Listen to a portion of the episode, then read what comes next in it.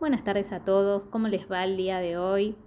Hoy les voy a estar hablando sobre un tema que obviamente yo ya vengo tocando, todo lo que está relacionado al sistema digestivo, eh, dígase estómago, intestino, ¿sí? Así que acá me gustaría mencionar cuál es la importancia de mantener un buen sistema digestivo, porque ¿no les pasa que a menudo escuchan hablar sobre la salud del sistema digestivo o me han escuchado a mí que tanto hincho con el sistema digestivo? Y la importancia de prestar atención justamente a su integridad. Así que obviamente está, está relacionado con, eh, con su estado y funcionamiento normal. ¿no? Acá cuando hablo de importancia de un buen sistema digestivo no es solo en el caso de si sufren de alguna patología o algún síndrome, alguna alergia, alguna intolerancia, sino que acá estamos hablando de un intestino sano en el que no hay ningún tipo de problema. Así que eh, hacemos referencia al sistema digestivo, obviamente todo lo que incluye la digestión, desde que ingerimos un alimento hasta que lo eliminamos. Ahora, el sistema digestivo de hecho tiene un diseño que, que, es perfecto para completar su tarea, que es extraer las materias primas de los alimentos cuando nosotros ingerimos, que no solo pueden producir la energía que nosotros necesitamos en nuestras actividades diarias, como puede ser eh, hacer actividad física, salir con amigos o familia, trabajar, sino que también son utilizadas para la producción de diversos elementos y partes del organismo.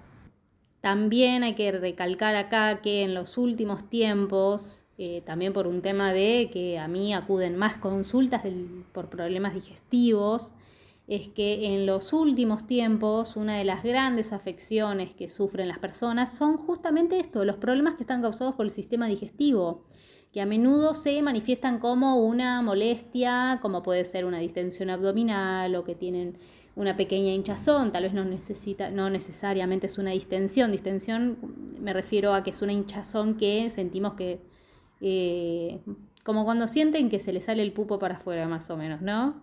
Eh, terminan de comer y sienten la panza súper hinchada a reventar, más o menos. Bueno, eso es una distensión, pero hay gente que puede generar, eh, sentir alguna molestia como puede ser una pequeña hinchazón, puede ser también gases, así que el estrés y la ansiedad que están provocados por pasar muchos días en casa durante el confinamiento, también eso fue lo que inició negativamente en esto y demostró su importancia. De hecho, la cantidad de consultas que surgieron después de la pandemia fue increíble porque hubo mucha gente que le hizo mal el, encierro, ¿no? Por un tema de trabajo, que perdió su trabajo o trabajaba menos horas, por lo cual tenía menos ingresos o tal vez, eh, no sé, por un tema también de encierro, ¿no? ¿no? No es fácil estar pasando tantos meses encerrados en casa.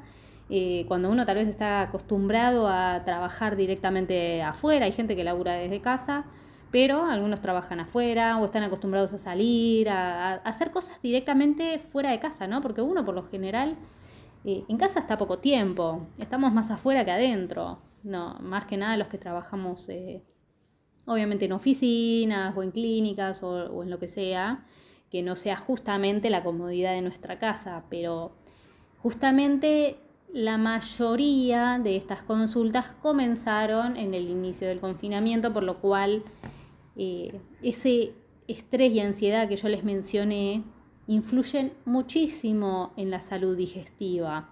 Así que es importante eh, no solo mantener, como siempre recalco, una dieta saludable, sino también preocuparnos por tener una salud mental bien, estable, ¿no? Porque muchos no, no hacemos a veces eh, ver la parte neural, a ver cómo está, ¿no? Si realmente estamos estresados, si estamos angustiados, si estamos tristes, si estamos con algún cambio de ánimo en el que estamos bien, pero después eh, al rato estamos mal. Entonces, está bueno también no solo cuidarse el cuerpo a nivel de, obviamente, los órganos, de estar bien de la panza, de los intestinos, eh, de ir al gimnasio y poder estar bien eh, de forma física, sino también de poder acudir a algún profesional de salud que pueda ayudarnos a nivel mental, el poder estar bien, el sentirnos bien, no solo física, sino mentalmente, que eso también siempre lo recalco. Además, recuerden como mencioné alguna vez, si escucharon obviamente mi programa anterior o, han visto mi Instagram, eh, el cerebro y el intestino delgado tienen una relación súper cercana. De hecho, basta decir que el intestino es conocido, como les mencioné alguna vez, como el segundo cerebro. Un dato que no sé si sabían es que el 95% de la serotonina, que es la hormona conocida como la hormona de la felicidad, eh, que obviamente tenemos en nuestro cuerpo, reside justamente en esa zona, en el intestino y es de los neurotransmisores de más importancia del cuerpo. Por lo tanto, la salud de nuestro sistema digestivo depende del equilibrio que haya entre el cerebro y las funciones del sistema digestivo. Y, el equilibrio, y justamente ese equilibrio se afecta por lo que comemos. Un sistema digestivo normal va a hacer que desaparezca el hinchazón, siempre y cuando comamos alimentos obviamente idóneos a una buena dieta. No, tratar tratar de no comer tantos productos procesados o alimentos fritos y demás, cosas que obviamente no están recomendados o de consumo esporádico. Y otra cosa que yo siempre recalco, que además de mejorar la salud del sistema digestivo, em, podemos aprender a adelgazar de una forma saludable y con mayor facilidad y además de lograr resultados a largo plazo sin un estricto control dietético. Por eso la importancia de siempre destacar el comer cosas que nos gusten, em, que en lo posible sean saludables, dándonos los gustos que tenemos todos permitidos porque nos lo merecemos, ¿no? El comer algo rico que nos guste, que nos dé ese, ese placer, esa felicidad, ¿no? Qué, qué, cosa del hecho de comer algo que digan, qué rico, qué felicidad, cómo me gusta comer este alimento, listo, perfecto, está buenísimo que se den esos gustos, pero eh, hay que controlar, hay que controlar y por eso es muy importante comer alimentos que sean en su mayoría naturales, que son los más saludables, para poder mantener ese equilibrio hormonal, porque no todos tienen en cuenta esa conexión del cerebro con el intestino y la parte de los neurotransmisores, que si no tienen niveles altos, yo siempre aclaro que si no hay eh, unos niveles altos de serotonina en el cuerpo es cuando ahí puede aparecer la depresión. Así que no digo que los casos de depresión sean por una mala alimentación, obviamente hay varios detonantes, pero influye muchísimo la alimentación. De hecho, eh, justamente lo que pasó en pandemia, lo que pasó en la época de encierro, que tal vez había gente que en situaciones de estrés comían de más. Había gente que se daba los gustos, comía lo que quería, total estaban ahí, eh, encerrados, tal vez no tenían suficientes horas de trabajo, gente que perdió el trabajo y se dedicaban a comer y ahí es cuando también aparecieron otros trastornos o síndromes que, bueno, obviamente hasta el día de hoy a veces hay gente que lo sigue padeciendo, hay gente que lo pudo tratar, dependiendo obviamente del tipo de problema o afección, pero siempre encaro eh, la alimentación porque no solo le doy un enfoque cuando alguien viene, por ejemplo, al consultorio y me pregunta, eh, por algún síntoma, yo no solo me enfoco justamente en el síntoma, en decir, bueno, te duele la panza, bueno, trata de, dejar de consumir, no sé, papas o trata de no consumir fritos o trata de consumir más esto. No, no solo me centro en el síntoma, sino que también en la persona, ¿sí? En cómo llegó a comer eso, qué comió, cómo está anímicamente. Mentalmente también, si está pasando por una situación de estrés, si está pasando por un momento triste, si está en un momento de, em, obviamente que está nervioso todo el tiempo.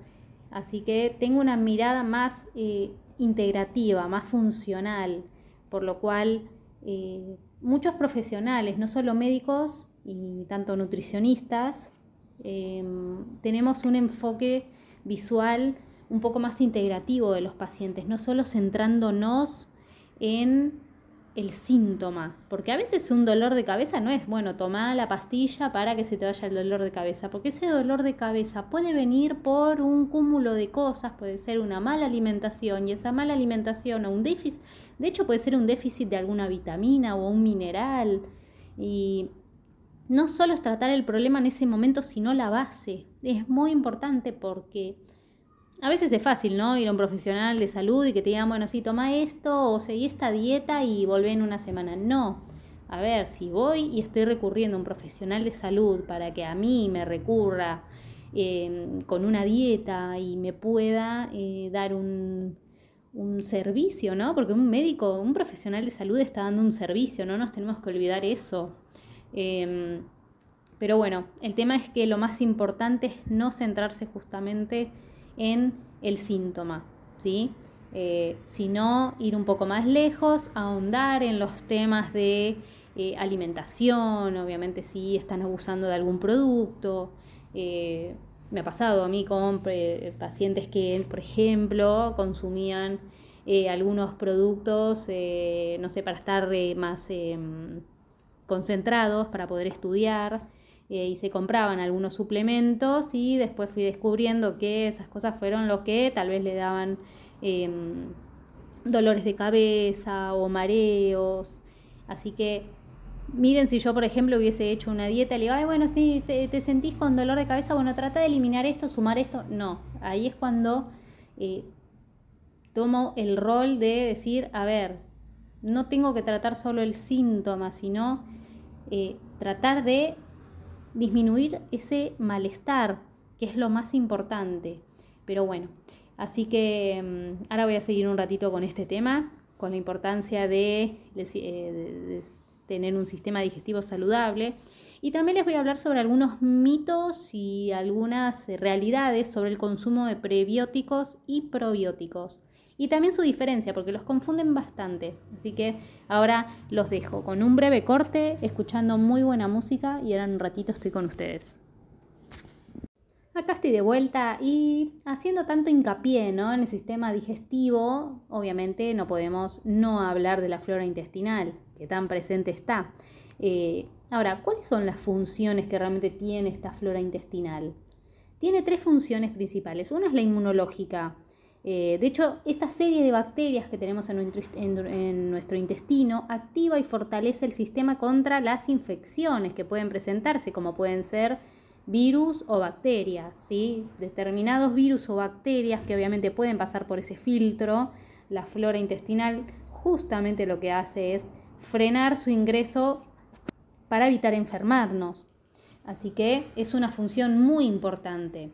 También tiene una función nutricional que facilita la síntesis de compuestos como las vitaminas, que están incluidas la vitamina K y la vitamina B, Promueve también la absorción del calcio, del hierro en el colon y facilita la evacuación intestinal, ¿sí? Para las personas que tienen algún problema de estreñimiento o al revés, los que tienen casos de diarrea.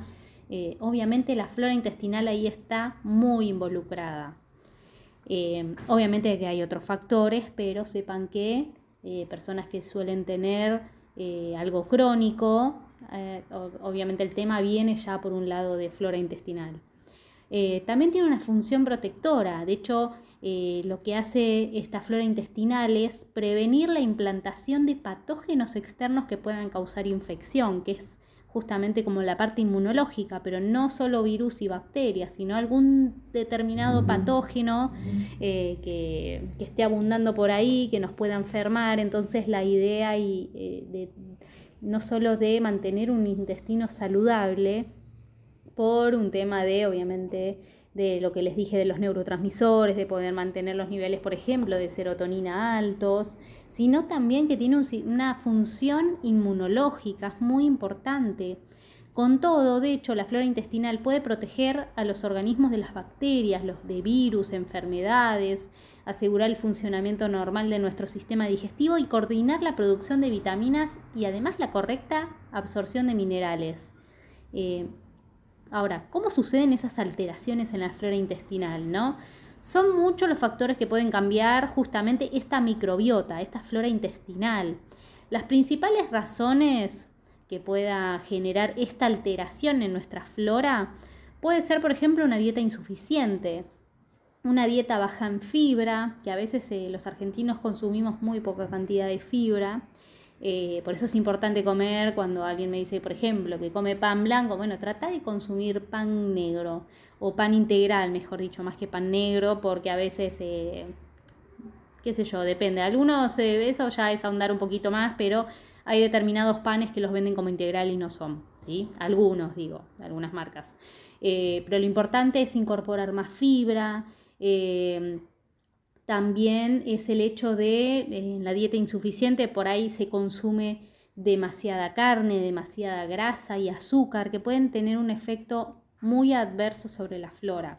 Cuando hago referencia a grasa, me refiero claramente a grasas saturadas, lo que pueden venir de, los, de las carnes, por ejemplo, de todo lo que es origen animal, y también de los productos, por ejemplo, de, no sé, ya sean eh, algunos panes en particular o los que podemos conseguir en alguna panadería con grasa o algún producto procesado que podemos encontrar en el súper que tienen contenido de grasas saturadas.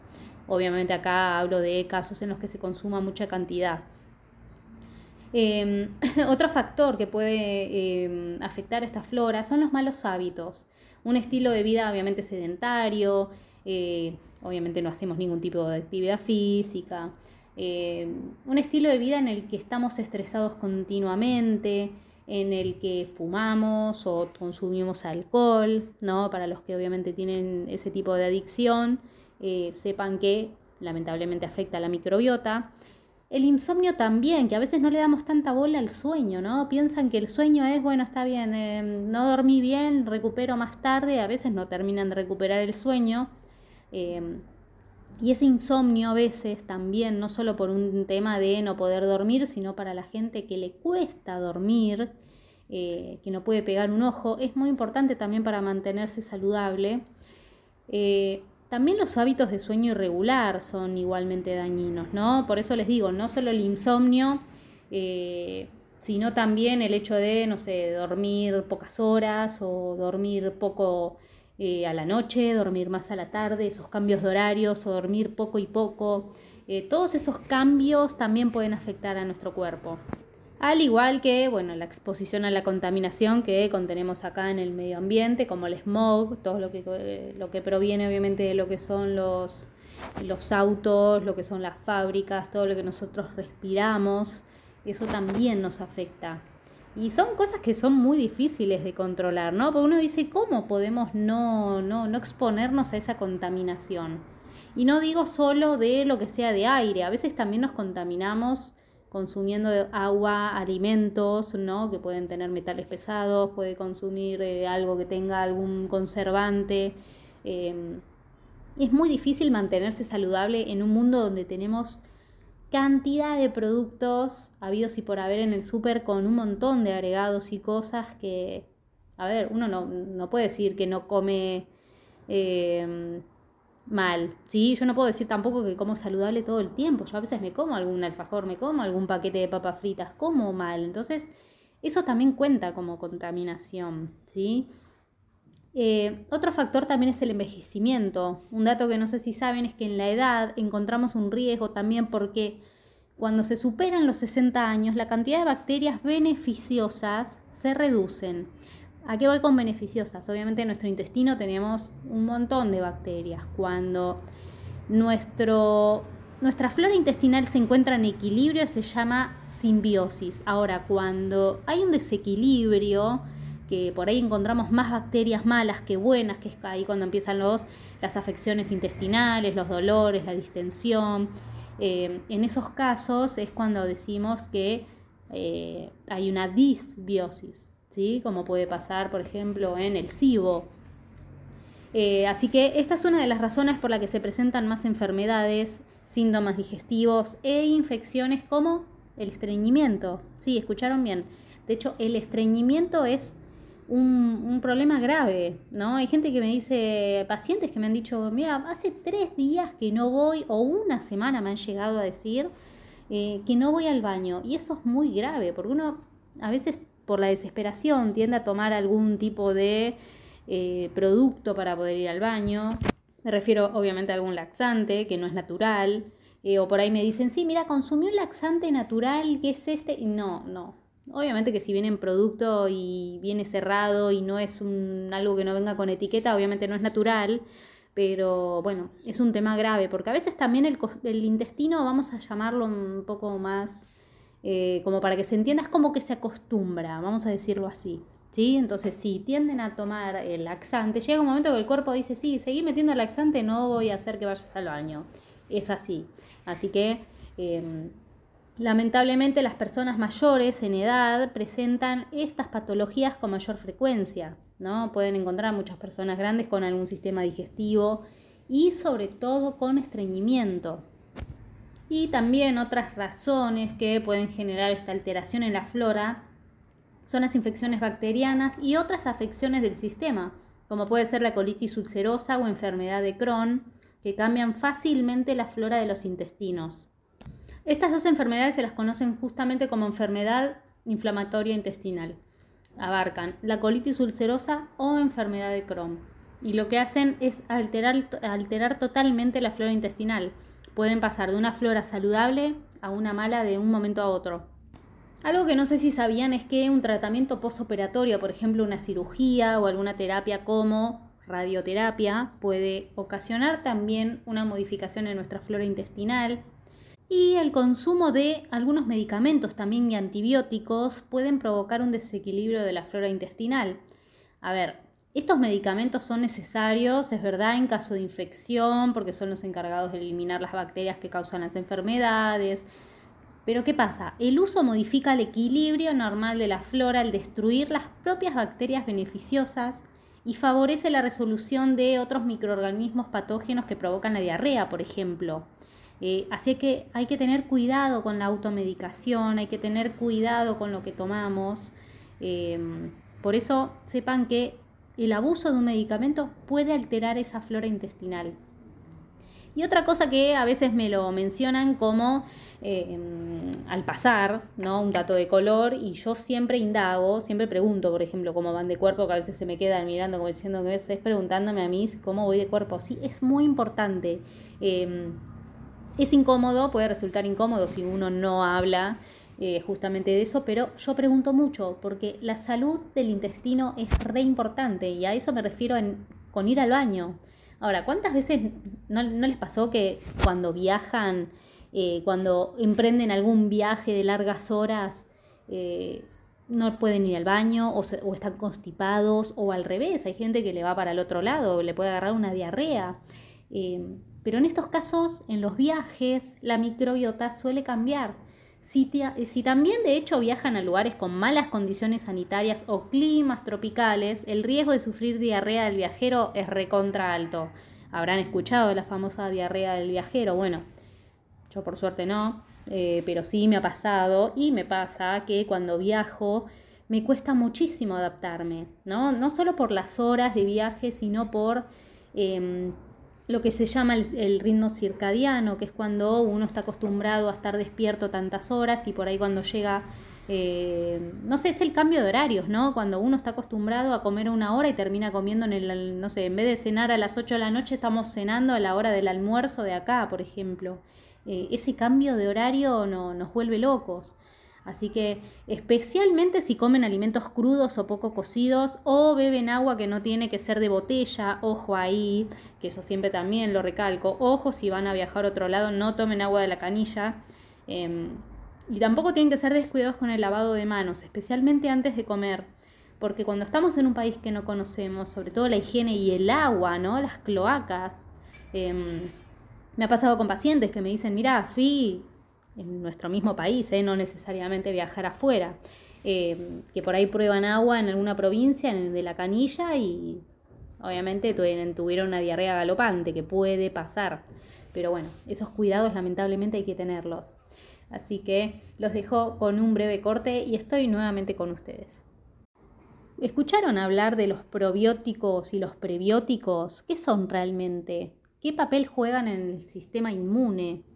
Hasta ahora vimos que los probióticos tienen una gran gama de ventajas, entre ellas mejora el sistema inmune, por ejemplo, la producción de vitaminas, favorece también la digestión y ayuda a mejorar afecciones como alergias, intolerancia a la lactosa y también ayuda a la diarrea. De hecho, el ámbito de acción de estos agentes, tanto de los pre como los probióticos, es la flora intestinal, que está compuesta por diferentes bacterias, vamos a llamarlas buenas, que coexisten en un estado equilibrado. Así que si alguna vez escucharon o obviamente lo leyeron, de hecho hay muchos productos que podemos encontrar en el súper que dice probióticos, prebióticos, eh, y ustedes dicen, ¿qué es eso? Dice solo que es bueno para mi intestino, pero ¿qué papel cumplen en realidad? Eh, de hecho, antes podíamos encontrar solo yogures con probióticos, hoy podemos encontrar hasta leches con prebióticos, con probióticos. Eh, hay cada vez más productos ¿no? con estas cosas. Entonces, ¿Por qué? ¿Por qué nos meten tanto pre y probiótico? ¿Por qué hay que consumirlos? Cuando hablamos de probióticos, por ejemplo, y nos preguntamos de dónde salen, los encontramos en alimentos, ¿sí? En complementos alimenticios y también pueden ser en medicinas. Como les mencioné, los podemos encontrar en yogures, en bebidas lácteas como leches, puede ser en quesos también, eh, a los que se les añaden bacterias vivas llamadas bifidobacterias y lactobacilos. De hecho, no sé si alguna vez se pusieron a leer el rótulo, la etiqueta que está atrás de los yogures, y pueden encontrar que dicen que contiene probióticos y ahí les ponen el tipo de bacteria que contiene. Algunas contienen bifidobacterias, otras contienen lactobacilos, otras contienen de las dos. Em, de hecho, hay varias colonias que pueden contener distintos yogures también dependiendo la marca. ¿sí? Una marca puede tener una determinada em, gama de bacterias y otra puede tener otra, por ejemplo. Los productos lácteos, eso sí, son un excelente eh, portador de probióticos porque pueden protegerlos de los altos niveles de ácido en nuestro estómago y la concentración de bilis en los intestinos, que eso justamente es lo que hace que pueda dañar o eliminar muchos de los alimentos que ingerimos. A ver, dicho de otro modo, la probabilidad de que las bacterias buenas sobrevivan es mayor. También hay alimentos que no son lácteos muy beneficiosos, como por ejemplo las bebidas fermentadas. Si alguna vez escucharon, por ejemplo, el kéfir, la kombucha, eh, o hasta puede ser el chucrut. Eh, el chucrut obviamente como algo aparte, no, no como bebida, por las dudas. Eh, de hecho, muchos expertos advierten que para los pacientes con sistema inmunológico débil, inmunidad debilitada o sangrado intestinal, no se recomienda consumir probióticos probióticos sin la supervisión de un profesional de salud. ¿Sí? ¿A qué voy con esto? Como lo encontramos eh, tan libremente en productos y además en, los, eh, en las farmacias, porque si alguna vez han visto alguna publicidad, venden suplementos de probióticos, eh, con probióticos digo, o algunas cajitas que dicen probióticos para el intestino, que para que se los den, por ejemplo, a sus hijos. Em, uno tiende a ver esas propagandas y dice, bueno, si me lo venden como que es algo bueno, debe ser bueno. Pero hay que tener en cuenta esas cosas, ¿no? Porque si hay un paciente que es inmunosuprimido, que, que tiene su sistema inmune débil, no es lo más propicio estar dándole un probiótico, ¿sí? Porque pueden tener un efecto adverso. Por eso es muy importante que no consuman, por más que lo vendan como algo natural, no se, no se manden a consumirlo solos, ¿sí? sin el aval de un profesional, tanto nutricionista como médico.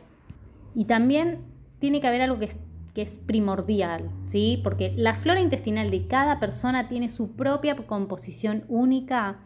Eh, y mantener un desarrollo equilibrado desde el nacimiento es esencial para la salud física. ¿sí? Es muy importante, por eso también desde el momento que nacemos, la lactancia materna, que tanto dicen que es beneficiosa, bueno, obviamente viene por el lado de la flora intestinal, porque uno cuando está dándole de amamantar a su hijo, también le está pasando anticuerpos, ¿sí? O sea, es súper beneficioso para el bebé en esos casos. Así que tengan en cuenta que desde el momento que nacemos estamos cuidando nuestra microbiota, tratando de mantener ese equilibrio para no después desequilibrarlo y generar alguna patología o algún tipo de afección. Entonces sabemos que los probióticos son los alimentos que incorporan las bacterias beneficiosas para nuestra flora intestinal. Pero por otro lado también existen los prebióticos, que son los alimentos que contienen elementos que hacen que estas bacterias, ingeridas obviamente a través de los prebióticos, puedan crecer y se desarrollen adecuadamente. Es decir, que los alimentos probióticos contienen esas bacterias beneficiosas y los prebióticos los elementos para potenciarlas. Es decir, que las bacterias se alimentan de esos prebióticos. El prebiótico es el alimento de nuestras bacterias. Es medio trabalengua el pre-pro, pero bueno, sepan que el pre es, eh, tómenlo como que es el antes del pro, ¿sí? Eh, así que es el alimento que va a generar el pro, que alimenta al pro. Ahora, ¿dónde podemos encontrar los prebióticos? ¿no? ¿En qué alimentos? De toda la variedad existente de prebióticos hay que resaltar los, bueno, hay determinados grupos, eh, por ejemplo, los fructooligosacáridos, que bueno, son nombres que no importan, pero eh, estos componentes de la fibra tienen un efecto beneficioso sobre la microbiota que habita el tracto intestinal de nuestro cuerpo. De hecho, se encuentran principalmente en alimentos derivados de plantas y en la leche materna. ¿sí? Por eso tanto hinchan los médicos y los nutricionistas hinchamos con eh, la importancia de amamantar. Las fuentes, por ejemplo, puede ser el ajo, pueden ser los alcauciles, cebollas, las bananas, también otras frutas, ¿sí? hay una variedad amplia. Eh, también puede ser la avena, el trigo, la miel junto con otros cereales, legumbres, soja, espárragos, puerros, un montón podemos encontrar. Por eso cuando yo indago y pregunto respecto a si van bien o no al baño, es muy importante, más allá del consumo de probióticos eh, que puede recomendar el médico o nutricionista, eh, aconsejo siempre a comer estos alimentos que son ricos en prebióticos. Obviamente esto em, primero analizo la situación a ver si es eh, conveniente o no que coma estos alimentos, ¿no? Porque si tiene algún tema de disbiosis en el que no hay una buena flora intestinal, tal vez, tal vez no es eh, la situación más adecuada para darle esos alimentos y bueno, ahí se tomará después eh, otras medidas. Y como mencioné antes, hay que considerar que la microbiota intestinal se obtiene desde el nacimiento y cada persona tiene una, identidad bacteriana única y estable debido a sus hábitos de vida. Tómenlo como una huella digital. ¿sí? Cada uno tiene su huella digital. Bueno, la, microbiota intestinal es lo mismo. Eh, de hecho, los prebióticos pueden prevenir enfermedades al mantener saludable el sistema gastrointestinal. A su vez, también mejoran el estado general del cuerpo. Recuerdan que antes les mencioné la, serotonina, que es la hormona de la felicidad, que obviamente se encuentra en mayor cantidad en el intestino, justamente hablando ahora de la flora intestinal. Eh, a ver, para mantener esos niveles adecuados de serotonina relacionados con la salud y el bienestar, es necesario cuidar la microbiota ya que estimula su producción. ¿sí? Recuerden, para que haya serotonina, para que nosotros estemos, pónganlo así, más felices, necesitamos tener esa microbiota saludable que es la que lo produce. Es por eso que cuidar nuestra salud intestinal también cuida nuestra salud emocional. Existe, de hecho, un completo eh, sistema de intercambio de información entre nuestro cerebro y el intestino, en el que la serotonina y la flora intestinal son fundamentales. Así que cuando el cuerpo se enferma es porque claramente nos está avisando de algo algo que no está bien.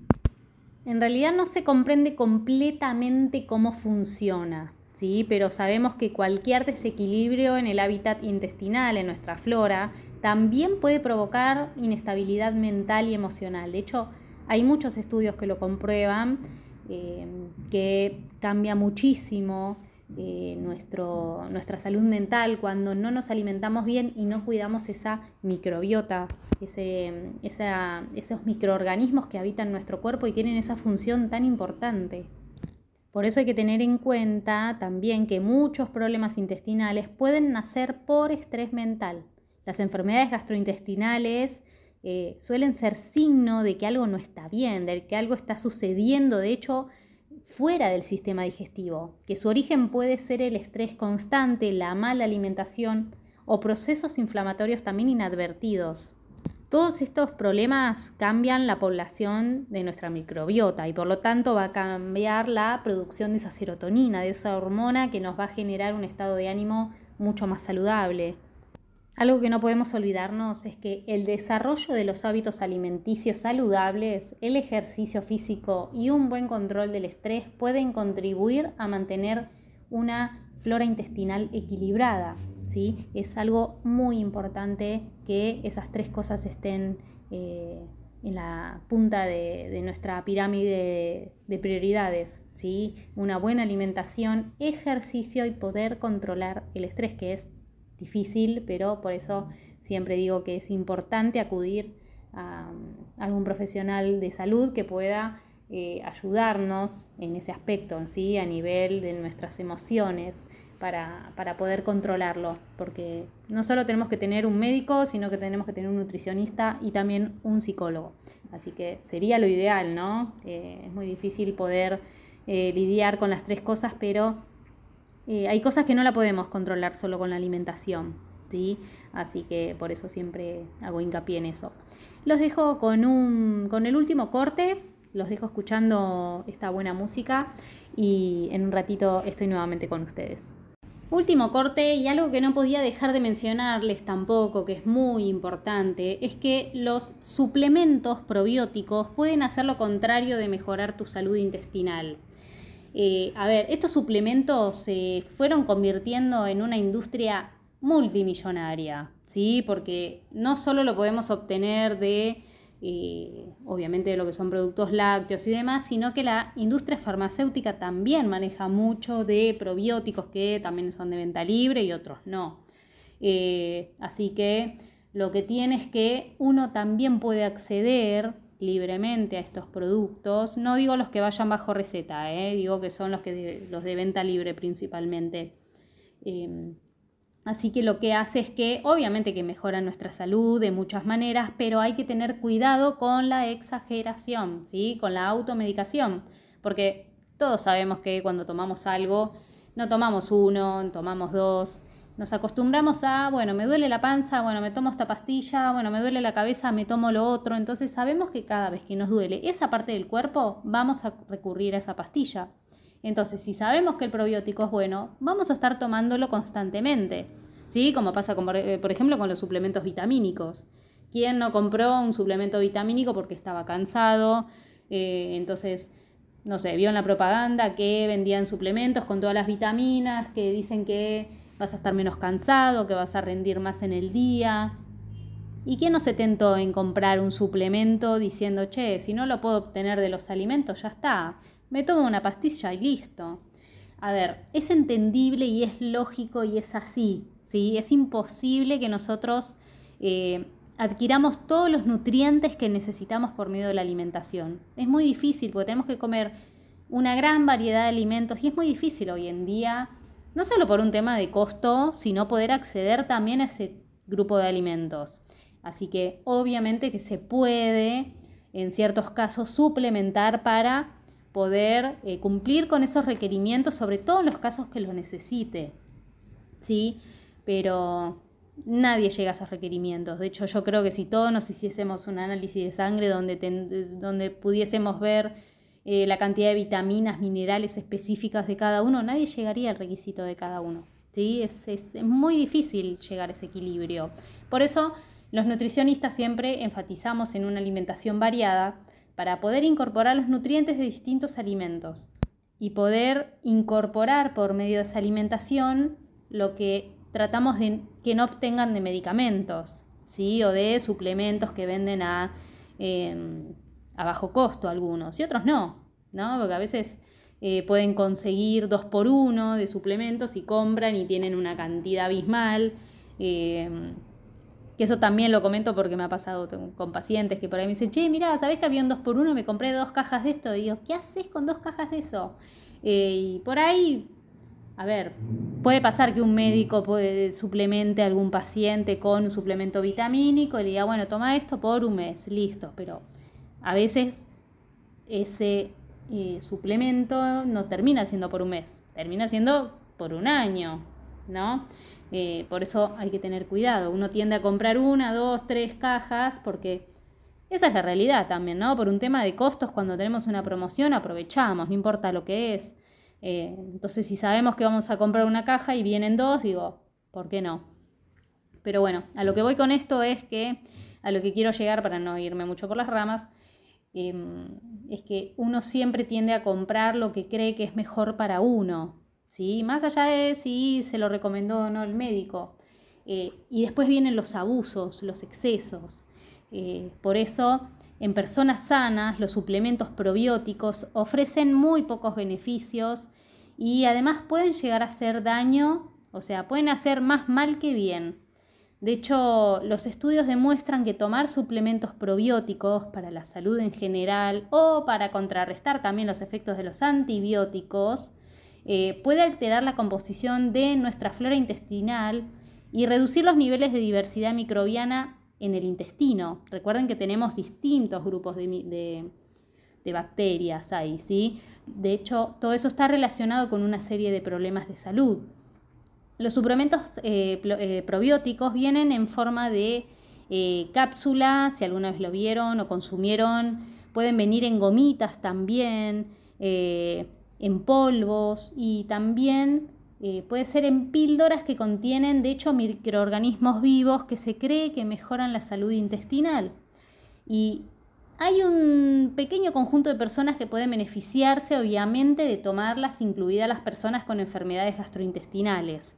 ¿Sí? A ver, una persona como, por ejemplo, con SIBO o algún tipo de intestino irritable o tipo de afección que moleste la, la flora intestinal, siempre y cuando, avalado obviamente por un profesional de salud, recomiende esos probióticos, bienvenidos sean porque pueden generar un cambio positivo, pero para quienes tienen un intestino sano no es lo mejor, ¿sí? De hecho, los, hay ciertos estudios que encontraron que los suplementos probióticos pueden reducir los síntomas del síndrome intestino, de intestino irritable y la enfermedad inflamatoria intestinal, que es la que incluye la enfermedad de Crohn y la colitis ulcerosa.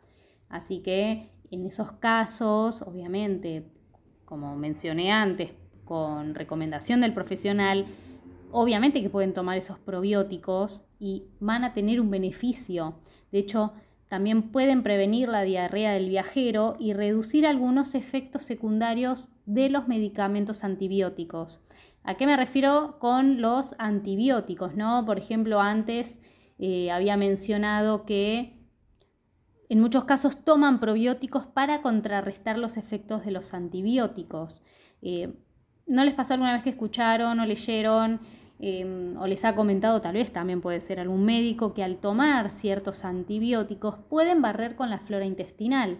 ¿sí? Porque cuando estamos tomando un antibiótico que es fuerte, barre con lo malo, pero también con lo bueno. Entonces, en esos casos es muy importante el suplemento de probióticos, ¿sí? Para no, no, tener que barrer justamente con toda esa flora, porque al querer eliminar lo malo, eh, Consecuentemente, obviamente, se termina eliminando flora de la saludable.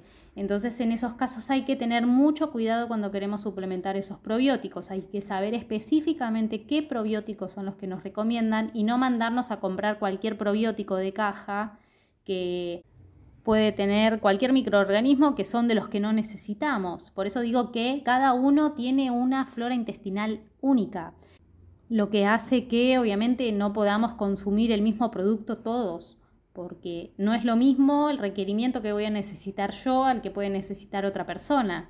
¿sí? Por ahí yo necesito, por ejemplo, eh, más bifidobacterias que lactobacilos, por decir algo, ¿no? que son los nombres de las colonias de bacterias que se encuentran, que son las saludables en nuestro intestino.